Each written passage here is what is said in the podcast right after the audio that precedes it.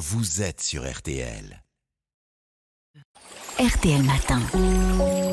Ça va beaucoup mieux. Avec vous, Aline Perraudin. Alors, avec l'offre 100% santé, beaucoup plus de personnes se sont équipées d'appareils auditifs. En 2021, près de 1,7 million Ouais. de prothèses ont été vendues. Euh, C'est pas toujours facile de s'y habituer quand même. Ah non, c'est pas facile. En fait, ça dépend des personnes et du degré de la perte auditive. Mais disons qu'en général, il faut effectivement quelques semaines pour bien s'adapter à ces prothèses auditives. Alors ça s'explique aisément. hein. La prothèse auditive, ça permet de percevoir de nouveaux sons qu'on n'entendait plus. Et cela peut être gênant au début. On peut par exemple se sentir submergé par toutes ces informations sonores. Par exemple, il faut se réhabituer aux sons aigus qui n'étaient plus audibles et ça peut être vraiment désagréable. Donc, il suffit pas de, de mettre des, des prothèses auditives pour mieux entendre. Et Non, c'est pas comme les lunettes. S'habituer à ces prothèses auditives est un processus plus ou moins long, et ça c'est normal. hein.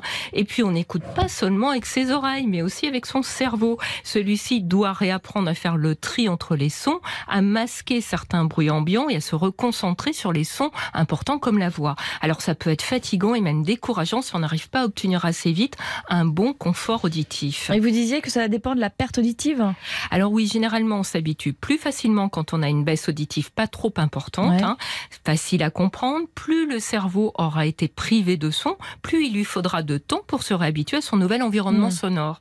Alors c'est la raison pour laquelle on recommande de s'appareiller à partir d'une perte auditive de 30 décibels environ. C'est lorsqu'on n'entend plus qu'un mot sur deux quand on nous parle à voix faible.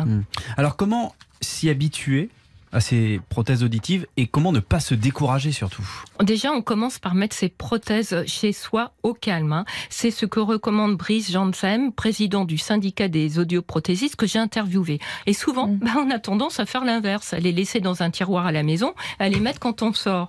Or, il vaut mieux commencer par le plus facile, c'est-à-dire porter d'abord ses prothèses dans un environnement sonore pas trop complexe, y aller progressivement. Familier, ouais. Voilà, ensuite on les mettra pour un déjeuner à deux, puis lors d'un repas en famille, et après dans une galerie marchande par exemple où il y a beaucoup de bruit ambiant. D'accord. Alors, L'autre point important, c'est de les porter le plus régulièrement possible, tous les jours au moins 8 heures par jour, pour que le cerveau se rééduque plus facilement, réapprenne à traiter, à réinterpréter toutes les informations sonores qu'il reçoit. Et est-ce que la bonne adaptation à ces prothèses dépend des modèles qu'on choisit? Alors il y a effectivement plusieurs types de modèles hein, avec des fonctionnalités supplémentaires comme le fait d'être rechargeable, d'avoir une option réduction du bruit du vent pour les modèles plus haut de gamme.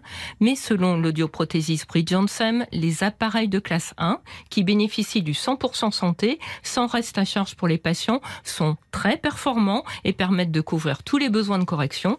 Ce qui est sûrement aussi important que l'appareil, c'est de bien choisir son audioprothésiste parce que c'est avec lui qu'on va faire tous les réglages pour obtenir un bon confort d'écoute. Plusieurs visites sont comprises dans le forfait. hein. On estime qu'on peut progresser pendant environ trois mois et que six mois sont parfois nécessaires pour profiter pleinement de son appareil auditif. Alors si on ne récupère jamais toute sa perte auditive, hein, on peut retrouver le plaisir de mieux communiquer avec ses proches et réentendre le chant des oiseaux. Ah, Rien que pour ça, ça vaut la peine d'être patient, non? Et on vous écoute attentivement tous les matins sur RTL. Merci beaucoup Aline, à lundi. Merci à lundi.